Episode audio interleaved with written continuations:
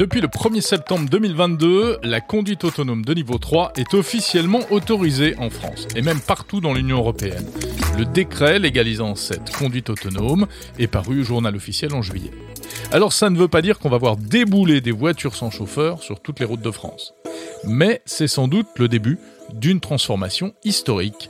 On en parle avec Eric Dupin, spécialiste de la voiture électrique et de l'électromobilité, animateur du podcast Automobile Propre. Bonjour Eric Dupin. Bonjour Jérôme. Alors est-ce qu'on peut rappeler tout d'abord euh, ce qu'est la conduite autonome de niveau 3 alors le niveau 3, c'est vraiment un palier vers la véritable voiture autonome. C'est une évolution par rapport au, niveau 2. Alors le niveau 2, c'est le niveau actuel, euh, qui, euh, qui, concerne quelques voitures. Hein. C'est encore pas énormément de voitures sur le marché. Et euh, le niveau 3, eh bien, euh, c'est un niveau qui permet au conducteur de ne pas nécessairement conduire pour garder les assistances actives. Alors sur le niveau 2, si on veut comparer, on est censé encore garder les mains sur le volant et rester totalement vigilant pendant sa conduite. dans le niveau 3, on peut euh, lâcher euh, les mains du volant et puis se laisser conduire par la voiture avec évidemment un certain nombre de contraintes et de restrictions euh, qui sont quand même assez fortes. Et puis niveau 4 et 5, alors là, on pourra euh, carrément dormir, hein, c'est ça? Bah, Niveau 4 et 5, alors niveau 4 aujourd'hui, c'est un niveau qui peut euh, déjà être mis en place dans certains cas très particuliers, comme par exemple des, navettes à l'intérieur d'un circuit euh, prédéfini où il n'y a pas d'autres circulations et ni de piétons, ni de, ni de cyclistes. Et puis alors le niveau 5, effectivement, c'est vraiment la conduite automatique totale avec une autonomie absolue et effectivement peut-être dormir ou jouer aux cartes sa voiture. Alors, cela dit, est-ce qu'il y a beaucoup de véhicules capables de rouler en autonomie de niveau 3 alors, pour l'instant, sur le marché, il y a une seule voiture qui, euh, qui est capable et qui est homologuée pour le, niveau 3, la conduite autonome de niveau 3. C'est la Mercedes euh, euh, classe S et EQS, donc la version full électrique de la Mercedes classe S. Et c'est sous la forme d'une option hein, à partir de, de, de 5000 euros.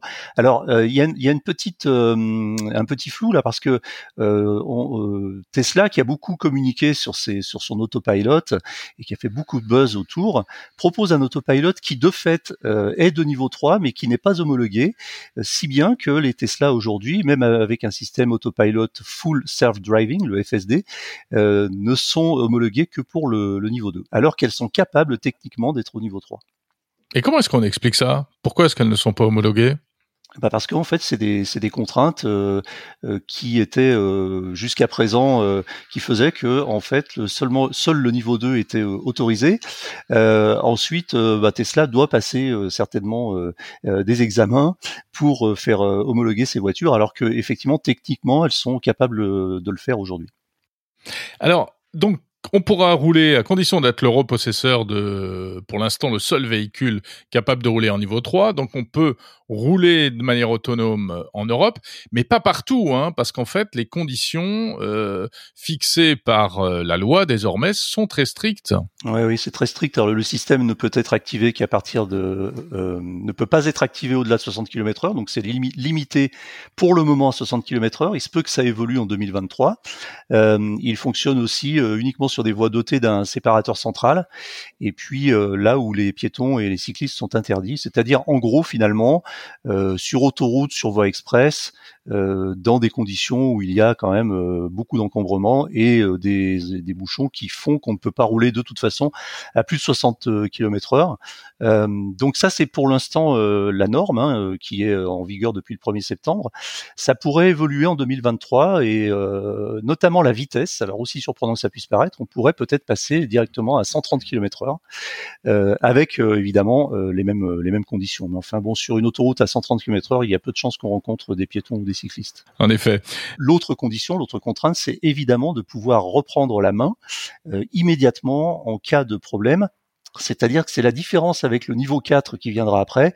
Le niveau 3 ne permet pas à la voiture de se débrouiller toute seule en cas de, en cas de, de problème, en cas de problème identifié, en cas de danger. Et à ce moment-là, on a 10 secondes pour reprendre euh, la main, ce qui me paraît euh, personnellement assez long. Oui, ça paraît long. Ouais, parce qu'en général, euh, quand on est sur une voiture avec un système déjà de niveau 2 et qu'on lâche le volant pendant plus de 15 secondes, on est très rapidement rappelé à l'ordre et on n'a pas 10 secondes pour remettre les mains sur le volant. Euh, en l'occurrence, là, euh, c'est la norme qui a été définie. Est-ce que ce niveau 3, c'est ce qui était utilisé par les véhicules autonomes aux, États-Unis, par exemple par le, la voiture Uber qui avait eu un accident? Oui, alors là, on était, euh, oui, c'est ça, ça correspond au niveau 3, puisque les voitures Uber aux États-Unis euh, avaient une conduite autonome évoluée qui était pratiquement de niveau 4, mais qui avait quand même pour contrainte et pour euh, condition d'avoir un conducteur à bord. Donc, euh, alors je ne sais pas si on peut. D'ailleurs, il n'appelait pas ça un conducteur, mais un opérateur à bord, c'est-à-dire quelqu'un qui était sur la place du conducteur, en face du volant et des pédales, ce qu'on peut considérer quand même comme un conducteur finalement, et qui euh, devait être capable de, reprendre la main immédiatement en cas de problème.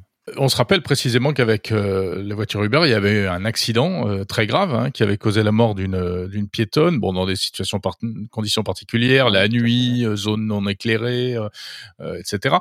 ça avait quand même donné un certain coup d'arrêt à, l'expérimentation et à, à l'opération en cours. Eric, est-ce que les textes fixent la responsabilité en cas d'accident quand on est dans un véhicule avec le niveau 3 enclenché? Oui, alors ça a été un, ça a été de, et ce sont encore de, longs débats, mais le texte a tranché, en tout cas pour le moment.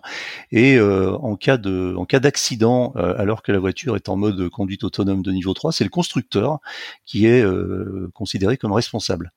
Mais il reste quand même des, zones de flou, des zones de flou. Par exemple, c'est ce qu'on disait tout à l'heure, le système prévoit 10 secondes pour reprendre le contrôle. Euh, or, en 10 secondes, il peut se passer pas mal de choses et, on ne sait pas encore exactement qui est responsable dans ce laps de temps. Alors, ça, c'est là, on, rentre dans le domaine de la donnée et de la data parce qu'il faudra analyser la boîte noire ou les données de la voiture pour savoir exactement ce qui s'est passé.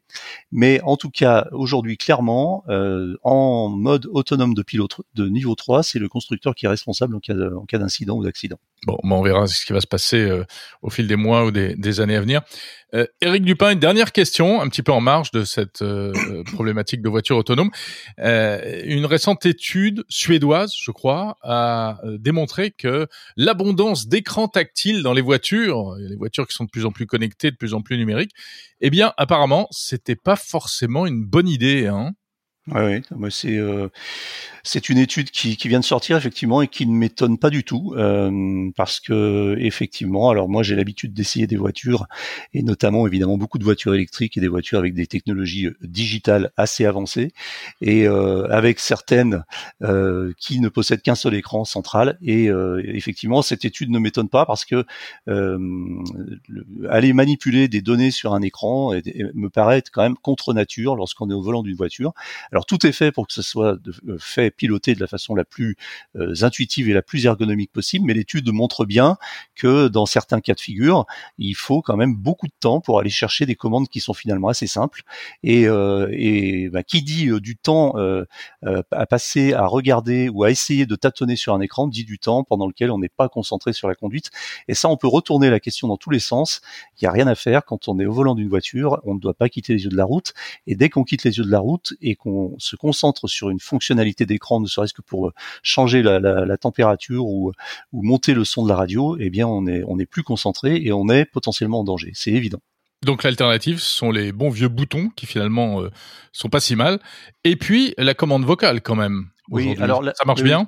Oui, alors la commande vocale commence à bien fonctionner. Euh, sur certaines marques, je nommerai pas, elle fonctionne parfaitement bien. Il y a un taux de reconnaissance qui dépasse les 90%, voire 95%. Donc euh, euh, même si on va faire une commande sur le GPS pour de la navigation et qu'on énonce le nom d'une boutique dans un petit village perdu, cette, navigation le reconnaît. Donc ça, ça fonctionne bien. certaines voitures sont dotées de plusieurs dizaines de commandes vocales. On peut pratiquement tout faire, baisser les fenêtres, ouvrir la boîte à gants, etc., etc. Donc ça, ça fonctionne euh, il y a quand même euh, une certaine limitation. C'est d'abord toutes les marques ne fonctionnent pas aussi bien, d'une part. Toutes les marques ne proposent pas autant de fonctionnalités en commande vocale. Et puis après, il y a des histoires de contexte. S'il y a du bruit, si vous êtes plusieurs dans la voiture, c'est toujours un peu délicat de, de, de lancer une commande vocale. Vous devez demander aux gens qui sont dans la voiture de se taire pour parler à la voiture. Donc c'est pas très intuitif non plus. Moi, je pense que la solution, alors la commande vocale, c'est très très bien quand ça fonctionne.